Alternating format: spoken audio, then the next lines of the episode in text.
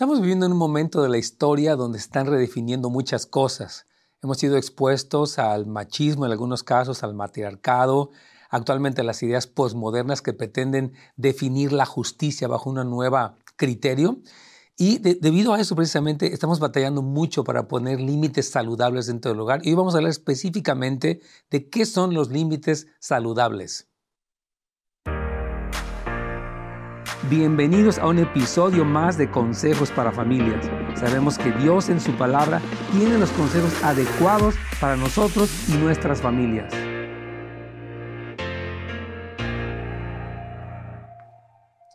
Hola amigos, ¿cómo están? Nos da muchísimo gusto que nos acompañen aquí en Consejos para Familias con su amigo el pastor Nets Gómez.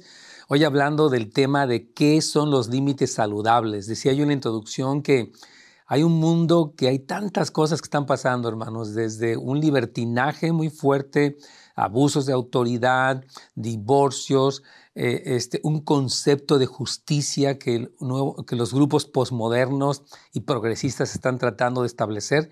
Y precisamente por eso estamos batallando muchísimo y queremos hoy en este programa breve, tenemos media hora, queremos aprovechar al máximo, hablar de cómo tanto en las situaciones familiares, congregacionales como laborales, ha sido difícil para mucha gente poner límites, hasta qué punto, eh, por ejemplo, establezco condiciones dentro de, por ejemplo, el comportamiento con mis hijos y consecuencias lógicas, y hasta qué punto los dejo. Pues son libres y no hay que reprimir a nadie, no hay que castigar a nadie, etcétera, ¿no? Entonces, son demasiadas personas, hermanos, las que crecieron en hogares disfuncionales, por una parte, y en esta sociedad tan permisiva, y nunca aprendieron a poner los límites sanos, decíamos específicamente en el contexto de la familia.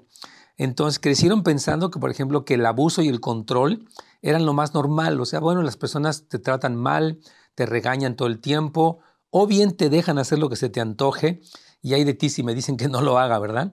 Y muchas veces ah, esto incluso se ha disfrazado como con un manto de, religiosidad, ¿no? Es como decir, pues es que Dios quiere que tú aguantes eso, ¿verdad? Entonces, eh, hoy vamos a hablar acerca de, de qué importante es el asunto de los límites. Y una vez escuchaba a una persona cristiana en una conferencia decir que esos límites no existen en la Biblia, que eso no es cierto, pero hermanos, en el mismo jardín del Edén, en el huerto del Edén, el Señor le dijo a Adán y Eva, Adán y Eva, ustedes pueden comer de todo, pero de este árbol que está aquí no pueden comer, porque el día que coman de él van a morir. Ese era un límite. O sea, tienen una libertad, pero también hay algo que no pueden hacer, y si lo hacen, pues va a haber muerte. Se los dijo directamente.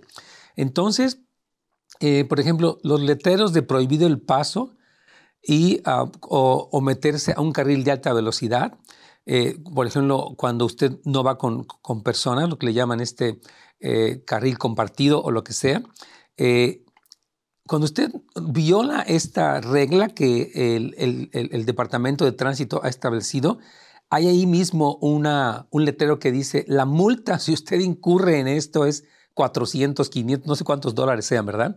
Entonces la Biblia enseña, hermanos, el principio eh, de los límites vez tras vez, diciendo que si, por ejemplo, caminamos de cierta manera, esto lo vemos en el Éxodo, cuando el Señor les dice que Habla, de hecho, Levítico habla de las bendiciones por la obediencia y las maldiciones para la desobediencia.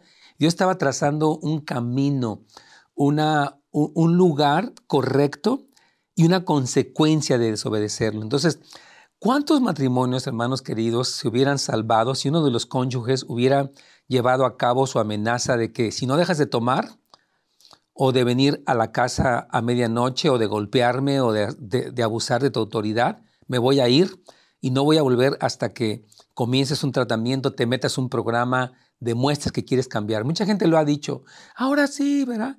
Gritando tal vez, y me la haces y me la vas a pagar. Y, y a veces uno da amenazas, no las cumple o las cumple a medias y el abuso, lo que está fuera de orden, continúa, tanto en la pareja, con los hijos, con suegros, con tantos aspectos, ¿verdad? Incluso, ¿cuántos adultos jóvenes, los famosos millennials y otros más, tendrían una vida distinta? Escúcheme bien, si sus papás hubieran puesto en práctica la amenaza de que no hay más dinero si tú dejas el trabajo, si tú no trabajas, si tú no estudias, este, no te voy a, a tener aquí en la casa para mantenerte sin que hagas nada, que estés aparte de malas, que estés utilizando drogas, que me ofendas. O sea, los papás que viven con jóvenes o adolescentes que les faltan el respeto, necesitan decir, esto no se tolera aquí, debes de cambiar, nosotros te amamos, pero esto no está permitido. Si vas a seguir fumando marihuana en esta casa, tienes que buscarte otro lugar donde vas a dormir, porque aquí en la casa, aunque esté legalizado allá afuera, aquí no puedes fumar marihuana, no puedes traer a tu novia y meterte en tu cuarto, no puedes abusar porque tienes que tener respeto por nuestra casa. Muy importante. Mire, por ejemplo, Pablo en el Nuevo Testamento dice, si alguno no trabaja, que no coma. Primera Tesalonicenses 3.10. Él dice, debemos de ser personas que trabajan y el que no trabaje, que no coma. Y dice Pablo que si alguno no provee para los de su propia casa, o sea, el hombre es llamado a ser un proveedor, trabajador, y si él no trabaja, entonces ha negado la fe y es peor que un incrédulo. Entonces, Dios nunca fomenta, hermanos, el comportamiento irresponsable de nadie. Por ejemplo, Proverbios habla de que el hombre perezoso va a padecer hambre. Dice, si eres flojo, por ejemplo, Proverbios 6, 6 9 dice, ¿hasta cuándo perezoso estarás acostado? ¿Cuándo te levantarás de tu sueño? Dice, un poco de dormir, un poco de dormitar, un poco de cruzar las manos para descansar, y así vendrá tu pobreza como vagabundo y tu necesidad como un hombre armado. El Señor dice, si eres perezoso, yo te amo, pero vas a padecer hambre, porque la consecuencia de la pereza es que no vas a tener la provisión. Entonces, es muy importante, vamos a ir hablando de estos límites, y bueno, si usted tiene una pregunta, llámenos por favor al 877 711 33 42. Nos va a dar mucho gusto responderle. Si usted tiene una pregunta y quiere dejarla, ya sea en nuestra página de Facebook o nuestra página de YouTube, también podemos tomarla con mucho gusto para poder escuchar este asunto de los límites, que la verdad muchos batallamos, muchos crecimos en un ambiente donde hubo mucha codependencia, desarrollamos estas características de ser codependientes, permisivos, este, y a veces lo disfrazamos. Es que soy, estoy siendo muy cristiano, pero el Señor, como lo vamos a ir estudiando el día de hoy, el Señor nos ama con amor eterno y de tal manera nos ama que mandó a su Hijo para que todo aquel que en Él cree no se pierda, más tenga vida eterna. Pero dice en el siguiente versículo, el que no cree ya ha sido condenado porque no ha creído en el nombre del unigénito Hijo de Dios. Entonces, Dios en su palabra todo el tiempo establece límites para nuestra protección, para nuestra bendición, para que funcionemos bien. Entonces las consecuencias proporcionan esas púas a los cercos alambrados. Permite que los demás entiendan la gravedad de lo que implica no respetar nuestros límites. Cuando una persona, por ejemplo, un hombre abusa de su esposa, eh, la golpea, la jalonea, la amenaza, rompe cosas, la avienta. Ese hombre está haciendo algo muy grave, que es un delito, y cuando eh, no está respetando, él necesita afrontarse a las consecuencias. Hemos tenido personas aquí en, en nuestro programa que, por ejemplo, fíjese bien, él incurrió en violencia doméstica, le pegó a su esposa, ella llamó a la policía, la policía lo detuvo, y después este hombre que estaba en una situación migratoria que no estaba bien, lo sacaron del país y la culpa a ella. Tú tienes la culpa de que me saquen. Yo digo, o sea, ella tiene la culpa de que él le pegue. Y ella tiene la culpa de que la ley se... No, o sea, un hombre o quien sea que abuse de su fuerza y golpee a alguien eh, que es menor en, capacidad física que él, es un abuso y hay una legislación, gracias a Dios, que penaliza esto. Y si pierde sus documentos por algo así, se lo ganó. O sea, no puede justificar, es que este, yo estaba de mala, es que tú me haces enojar, es que tú me pones mal. Tú, yo por eso te pego a ti, porque tú, es, tú eres la que no entiendes. Imagínese nada más este tipo de, de actitudes con, con, un complejo de superioridad, ¿no? Entonces, cuando ponemos límites sanos, saludables, mire, un límite nunca debe ponerse ni con gritos, ni con odio, ni con ofensa se establece con calma, decir, bueno, mira, si tú sigues haciendo esto, por ejemplo, si golpeas, yo voy a llamar a la policía y va a poner un orden de restricción. Yo no quiero hacer eso, ni es correcto, pero ya que tú estás transgrediendo un límite, no vas a dejar otra opción que hacerlo así. Y especialmente quiero decirles con nuestros hijos, eh, necesitamos aprender a poner límites. Y de hecho quiero recomendarles, queridos hermanos, un curso eh, en nuestra escuela en línea acerca del tema de estableciendo límites con adolescentes. Quiero pedirles que vean este video brevemente y regreso en un minuto. Nuestro curso Estableciendo Límites en los Adolescentes es un curso muy importante. Sabemos que muchos papás han batallado bastante en cómo establecer límites y a través de este curso vas a poder aprender algunos criterios importantes y metas en el establecimiento de los límites. Vamos a hablar acerca de un contrato de comportamiento, así como de una de las consecuencias que vienen cuando esos comportamientos no se cumplen. Nuestra meta es que este curso sea eminentemente práctico. Algo que tú como papá o mamá, ya sea padres o madres solteros, casados o divorciados aún, puedan implementarlo de tal manera que veas que tu hijo adolescente va madurando, haciéndose responsable. Incluso tú puedes tener una buena relación con él o con ella.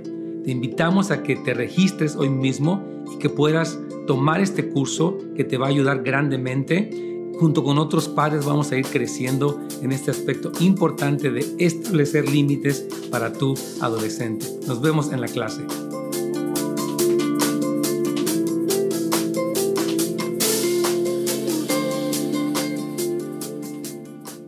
Excelente, muy bien. Entonces les invitamos, hermanos.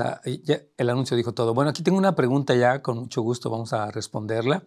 Dice aquí, ah, me imagino que es una mamá, dice, tengo un hijo en drogas, tiene 22 años, no quiere trabajar, no le permití seguir viviendo en la casa, está en la calle y me ruega que lo deje regresar. No lo dejo, pero es difícil y desgastante porque me duele verlo así. ¿Cómo puedo seguir poniendo límites? Gracias, hermana. Obviamente, esto es muy doloroso el tener un hijo a, esta edad tan joven que eh, está en las drogas y que no quiere trabajar. Y obviamente el dolor como padre, hermano, si algo nos duele a los papás o a nuestros hijos, es como la niña de nuestros ojos, ¿verdad? Nosotros amamos a nuestros hijos y lo último que queremos es verlos sufrir, verlos que van decayendo. Es muy triste. Entonces, lo primero, quiero decir que nos, que nos duele lo que está viviendo mi hermana querida.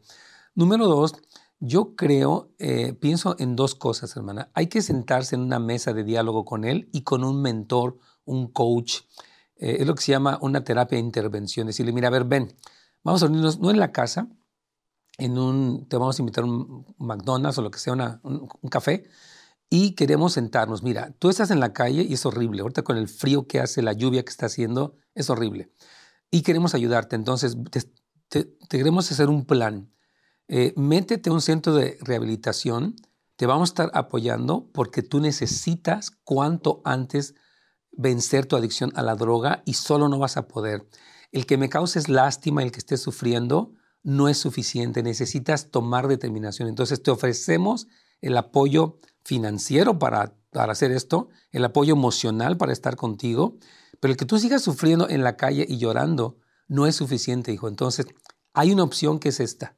También te invitamos a que vayas a la iglesia, ¿verdad? congrégate, eh, escucha del Señor, hay una palabra de Dios para ti y en la iglesia puede conectarlo con líderes que lo disipulen. Entonces, le quiero comentar que junto con el límite, que yo creo que es difícil ponerlo, ella lo ve en la calle y es durísimo, este, y obviamente que es desgastante verlo así, hágale un plan y dígale, mira hijo, nosotros creemos en ti. Yo quiero animarle, hermana querida, que hable así, hijo, creemos en ti. Yo creo que tú puedes cambiar, creo que este no es tu destino, creo que tú tienes un futuro mejor, creo que hay mucho más que tú puedes hacer. O sea, nunca hablamos en que, mira qué vergüenza, ya estoy harta, a mí ni me vengas a decir, si tú sigues con eso, para ti estoy muerta. O sea, a veces nosotros hemos utilizado una serie de trucos manipuladores para hacer cambiar a la gente, pero así no es. Se le plantean, fíjese bien, y es algo de lo que hablo en este curso que estoy recomendando, expectativas de comportamiento y consecuencias. O sea, cuando él dice, tú tienes, por ejemplo, esperamos de ti que quieras un programa de recuperación o de, rehabilitación para drogadictos y nuestra respuesta va a ser apoyarte. Ahora, si tú entras a este programa y lo dejas, no te vamos a poder apoyar. Sabemos que es duro, pero vamos a estar orando por ti, te vamos a visitar, eh, vamos a hacer todo lo que esté de nuestra parte para apoyarte, pero hay una parte que tú tienes que hacer. Entonces, hermana amada, siga poniendo límites, pero plantee a él una opción para que él pueda luchar. Hermanos, algo muy importante es a la gente que, o sea, hijos y a quien sea, darles esperanza. Si tú no tienes que vivir así, este no es tu destino, Dios te ama y yo también. Pero mientras tú no quieras cambiar, la consecuencia es que sufras muy feo. Miren, hermanos, hay, hay un dicho en inglés que dice, eh, que dice, you wanna learn it the hard way. Les gusta aprenderlo de la manera difícil. Entonces, hay gente que no le puede dar una recomendación, le escucha y ya salió. Pero hay gente que tiene que darse con la pared, pámbales, le fue mal, lo corrieron, eh, eh, perdió todo, se quedó en la calle. Entonces, desafortunadamente, hay personas que tienen que pasar por golpes de la vida para reaccionar. Entonces, así pasa, ¿verdad? Somos un poquito cabezadura. Otra pregunta más tenemos aquí, pastor. ¿Es bueno también poner límites a las personas que se les renta un cuarto en la casa? Mil por ciento. Y quiero hablar específicamente de este asunto. Miren, cuando las personas están rentando, es muy importante hacer un contrato. Por más que fuera un hermano en Cristo, un familiar, es importante que se haga un acuerdo decir, mira, ok, tú vas a, vas a estar aquí en esta casa, pero hay una renta que pagar, horarios que respetar, limpieza que respetar, eh, ruidos que respetar, o sea, todo, tiene que haber un orden. Y, decirle, si tú eh, no cumples con esto, te vamos a dar un tiempo para salir. El problema que tenemos, queridos hermanos, y me lo platicaba un joven ayer, dice que él tiene una persona que está en su casa que tiene que no le paga renta desde hace no sé cuánto y está amparada por el gobierno y el gobierno solapa esto. Y creo que le debe como 18 mil dólares de renta, no le ha pagado. Entonces, un problema que estamos viendo a nivel muy fuerte, en este caso Estados Unidos, es el solapar la irresponsabilidad. O sea, hay gente que está discapacitada, enferma, de acuerdo. O sea, no vamos a decir que, ¿verdad? Hay gente que no está discapacitada, que no le gusta trabajar, que es perezosa y quiere vivir del, sistema. Y esto no se debe de permitir. Entonces, hermana, sí debe ponerle límites a la persona que renta un cuarto. Y antes de que entre, si tú vas a firmar esto, si es un familiar, especialmente con familiares es más difícil, porque como que se sienten con confianza. A veces como hispanos somos de que sí, pásele, aquí lo admito, compadre. ¿Cómo no? Aquí póngase. Espérese, espérese tantito. Vamos a calmar un poco nuestra, no sé cómo llamarle, si exceso de amabilidad, por llamarle de, una manera eh, este, cortés, este, o codependencia directamente, pero decir, vamos a determinar cómo es que esto se puede hacer para bien tuyo y para bien de nosotros, porque esta es nuestra casa y hay que respetarla. Entonces, sí, hermana, por favor, póngalo. Una pregunta más aquí tengo mi querida hermana. Dice, pastor, mi esposo me ha dicho que no le gustan los límites y batallo mucho porque él no respeta cuando pongo límites. Él me limita y me llama nombres. ¿Cómo debo responder? Mire, claro que a la gente no le van a gustar los límites. A la gente no le gusta que le ponga límite de velocidad, lugar donde estacionarse, este, a límites de nada. El ser humano dice, a mí déjeme hacer lo que quiera, cuando quiera y si quiero. Esa es la carne y la, naturaleza rebelde. Entonces, no es que le gusten los límites o no. Mire, un límite, voy a explicar esto, incluso en el curso también eh, yo, yo, explico esto, ¿no? Un acuerdo, por ejemplo, en mi hogar, este, si yo tengo hijos jóvenes, ¿verdad? Si, bueno, el acuerdo es este, no tienes que firmarlo, pero aquí en esta que es mi casa, son mis reglas, porque soy el dueño, yo pago todo, Yo quiero decirles a los papás que todas las cosas que sus hijos tienen, en realidad son de ustedes, porque ustedes se las compraron, ustedes pagaron todo, internet, computadora, teléfonos, cámara, lo que tengan, todo ustedes lo pagaron. Entonces, eh, hay que entender eso. Pero bueno, entonces, eh, yo quiero animar a esta hermana que ella pida, eh, pronto vamos a estar dando un curso de codependencia al que queremos animar, vamos a estar anunciando para que ustedes se puedan registrar, pero no es que les gusten, ¿verdad? Ahora, es increíble que a mí no me gusta que me pongas límites, pero yo te voy a exigir.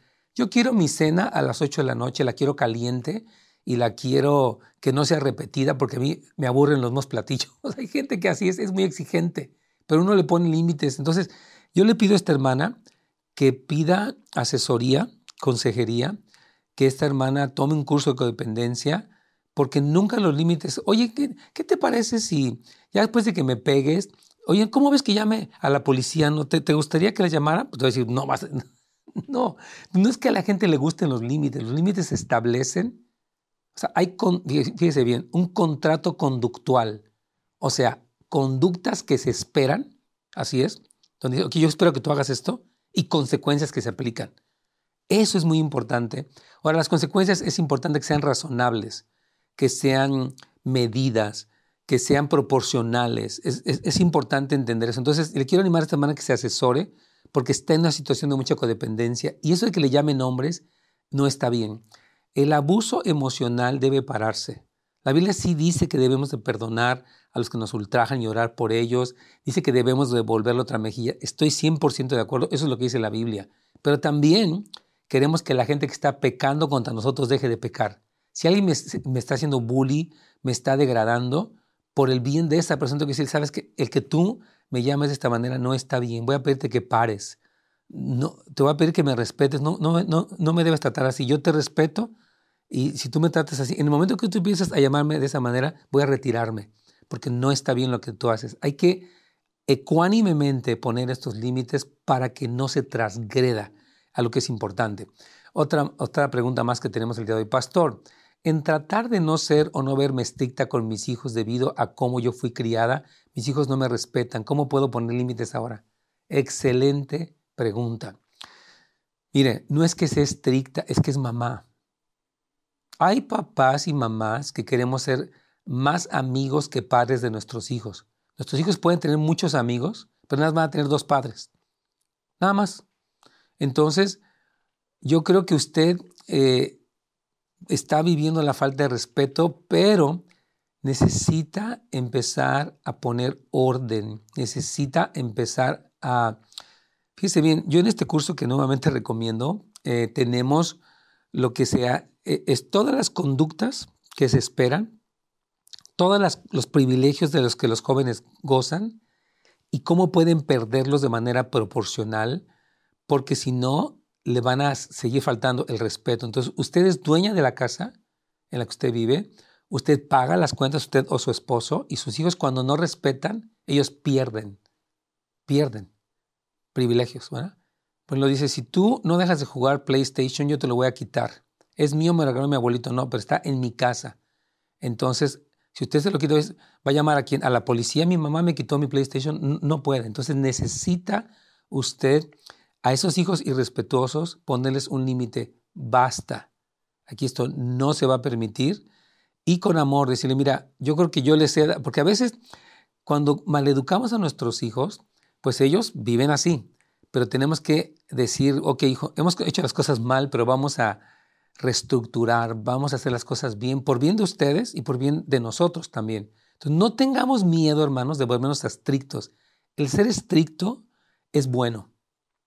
Es bueno que, mire, si sus hijos, oiga bien, no aprenden reglas en la casa, cuando estén afuera, no van a respetar a nadie, no van a terminar sus escuelas, van a ser unos desadaptados, van a ser débiles emocionalmente, porque los criamos en un ambiente irreal toda nuestra vida tiene consecuencias. Entonces, hermanos, no tengan temor de verse estrictos. Hay una diferencia entre ser estricto y ser cruel.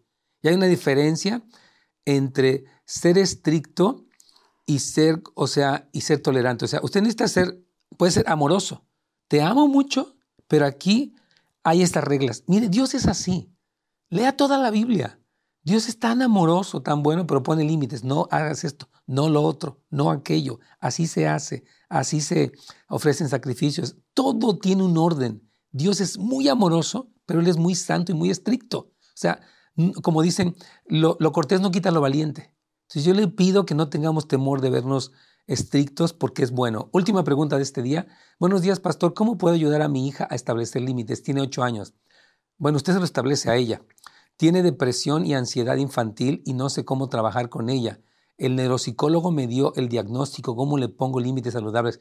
Mire, un niño que crece sin límites eh, desarrolla mucha ansiedad.